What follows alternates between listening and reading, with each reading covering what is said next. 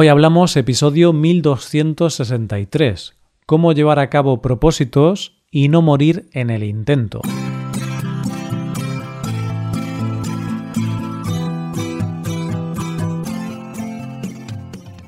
Bienvenido a Hoy Hablamos, el podcast para aprender español cada día. Publicamos nuestro podcast de lunes a viernes. Puedes ver la transcripción, las explicaciones y los ejercicios interactivos de este episodio en nuestra web ese contenido solo está disponible para suscriptores. Hazte suscriptor premium en hoyhablamos.com.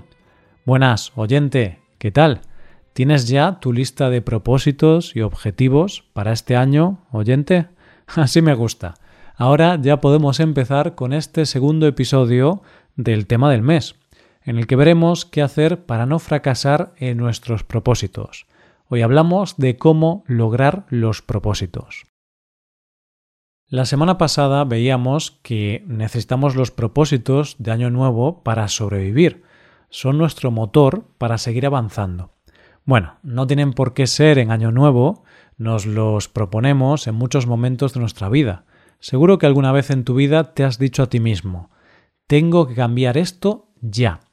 Pero bueno, en Año Nuevo tendemos a ver el Año Nuevo como un comienzo y una oportunidad para empezar de cero y lograr nuevas metas. Con los propósitos que nos ponemos en esta época del año, nos pasa como cuando haces planes para salir de fiesta. Empiezas con muchas ganas, planificas mucho los planes que quieres hacer, pero cuando se va acercando la hora de salir de casa, al final te rajas y no sales porque te da pereza. Es decir, empezamos el día 1 de enero con muchos propósitos, con muy buenas intenciones, y en muchos casos se van deshinchando a lo largo del mes. Y cuando llega febrero ya ni te acuerdas de los propósitos. pues lo que quiero decirte con el episodio de hoy es que no estás solo, es lo más normal del mundo. Me ha pasado a mí y le ha pasado a medio mundo. Es por eso que el episodio de hoy lo vamos a dedicar a ver por qué pasa esto y cómo deberíamos plantearnos los propósitos para no fracasar en el intento. Lo primero que tengo que decirte es que en esto de fracasar en los propósitos de Año Nuevo no estás solo, no te pasa solo a ti, y es más común de lo que piensas. Fíjate, oyente, las estadísticas hablan por sí mismas. Casi la mitad de las personas adultas hacen propósitos de Año Nuevo, pero el 80% de esas personas ya han abandonado esos objetivos en el mes de marzo, es decir, que la motivación dura tres meses.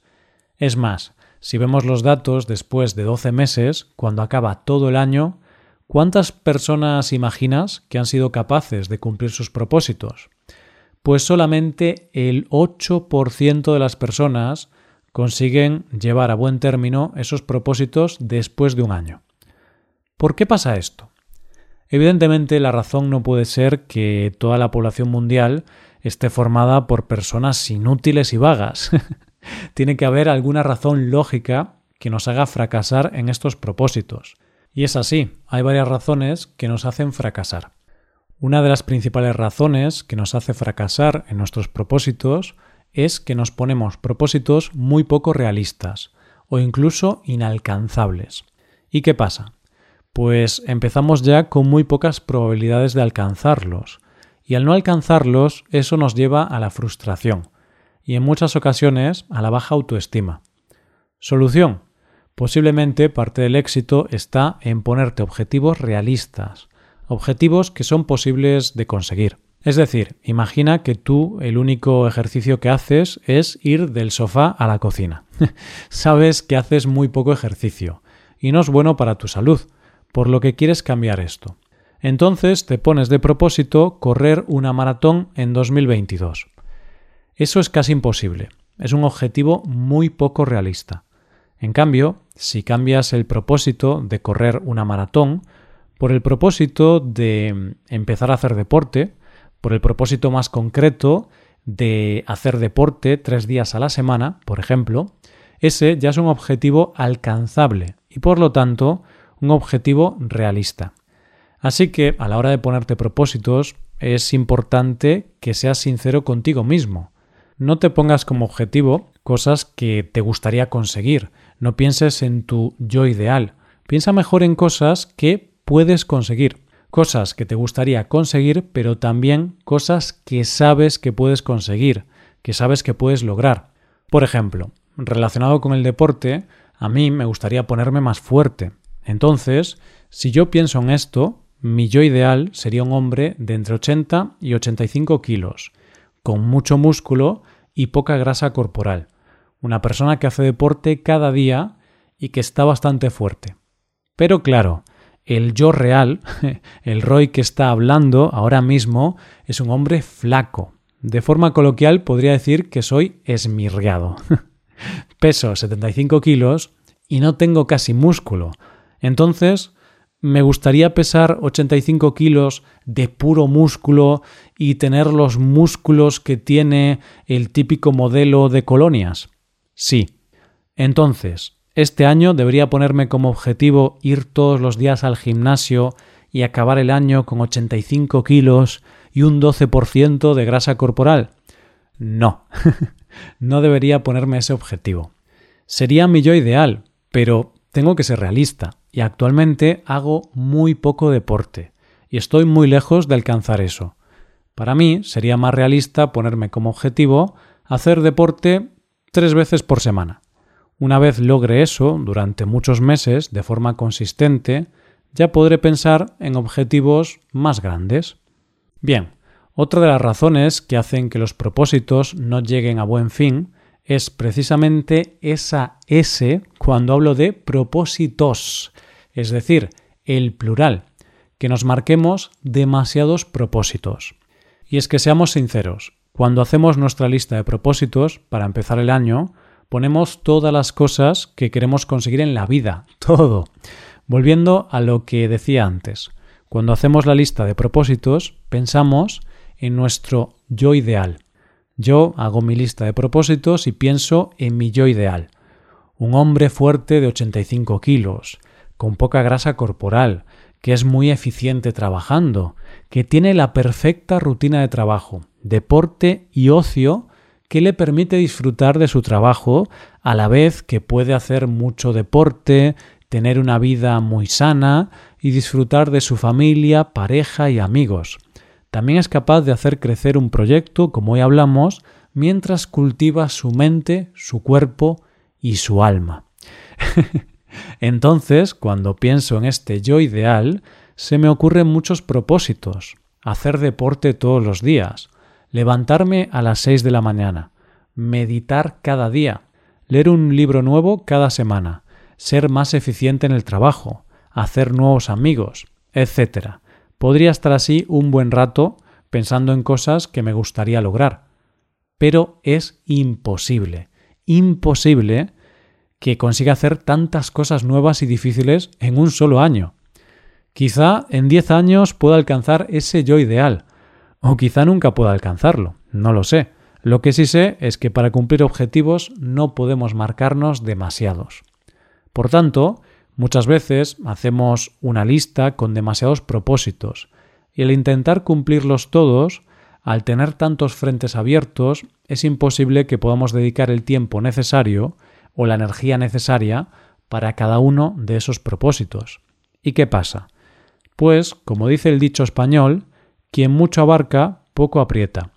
Y al intentar conseguir tantos propósitos, no conseguimos ninguno. ¿Y cuál es la solución? La mejor opción es ir poco a poco. Quizá comenzar con un propósito. Y cuando consigas ese propósito, vas al siguiente. Así hasta que consigas lograr todos los que realmente quieres conseguir en la vida. Es decir, imagina que te has propuesto dos cosas este año que son perder peso y dejar de fumar. Son dos buenos propósitos. Pero puede que intentar hacer estas dos cosas a la vez sea bastante estresante porque dejar de fumar genera mucha ansiedad. Y estar a dieta o dejar de comer dulces y otros productos tan adictivos también genera ansiedad. Así que lo mejor es empezar, por ejemplo, por dejar de fumar. Y una vez conseguido eso, vas a lo siguiente, que sería perder peso. De nuevo, tienes que olvidarte del yo ideal, el cómo te gustaría ser. Debes pensar en qué puedes cambiar para estar más cerca de ese yo ideal, pero sin pensar en conseguir o alcanzar ese yo ideal inmediatamente. Es decir, solamente debes centrarte en una cosa que puedas cambiar para estar un poquito más cerca de eso. Porque, como decía antes, el yo ideal podrás alcanzarlo en muchos años o quizá nunca. Pero está claro que en un año no vas a convertirte en todo lo que te gustaría ser. Una de las grandes razones por la que solemos fracasar a la hora de lograr nuestros propósitos es que no lo hacemos porque realmente queramos hacerlo, o mejor dicho, no lo estamos haciendo con una motivación clara y concisa. Te pongo un ejemplo. Voy a seguir con uno de los ejemplos que he utilizado anteriormente. Casi todo el mundo que conozco que fuma, al llegar el año nuevo, dice que va a dejar de fumar, pero realmente no muchos lo consiguen. Y la razón de no conseguirlo es que dicen que quieren dejar de fumar porque saben que fumar es algo nocivo para la salud. Y seguramente porque la gente de su entorno le dice aquello de ¿todavía fumas? Pero objetivamente eso no es una buena motivación para dejarlo, porque no es una motivación personal. En cambio, puede que una buena razón para dejarlo sea que fumar te hace sentir mal físicamente. Otra razón por la que varias personas que conozco dejaron de fumar fue que tuvieron un problema de salud y fumar era muy peligroso para ellos al tener ese problema de salud. En definitiva, no es lo mismo decir que dejas de fumar porque es malo para la salud que decir que quieres dejar de fumar porque no puedes respirar bien. Así que la clave es no hacer propósitos a lo loco, sino que los propósitos que hagas tengan una verdadera motivación personal detrás que te haga avanzar en ese propósito. Otra de las razones por las que solemos terminar abandonando estos propósitos es porque realmente tenemos un propósito, pero no tenemos un plan de acción, es decir, no tenemos un plan de cómo llevarlo a cabo. Vamos a verlo con un ejemplo. Pongamos el caso de que tú eres una persona que come realmente mal, y cuando digo comer realmente mal, me refiero a que tu dieta se basa en hamburguesas, comidas fritas, pizzas y bocadillos. Tienes una dieta tan mala que si te piden que dibujes un brócoli, no sabes qué dibujar.